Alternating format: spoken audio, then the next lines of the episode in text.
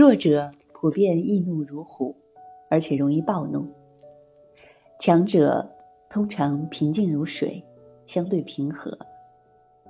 一个内心不强大的人，自然内心不够平静。内心不平静的人，处处是风浪。再小的事，都会被无限放大。一个内心不强大的人，心中也永远缺乏安全感。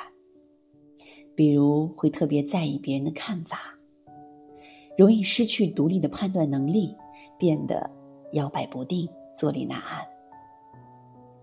要想成为一个内心强大的人，我们要学会自信。那么自信又从哪里来的呢？高度的自信，往往从高度的自律而来。自律又是什么呢？自律就是自己管理自己，自己约束自己。这是一个很重要的能力。我们要学会克制自己，用严格的日程表来控制生活，才能够不断的在这种自律中磨练出我们的自信。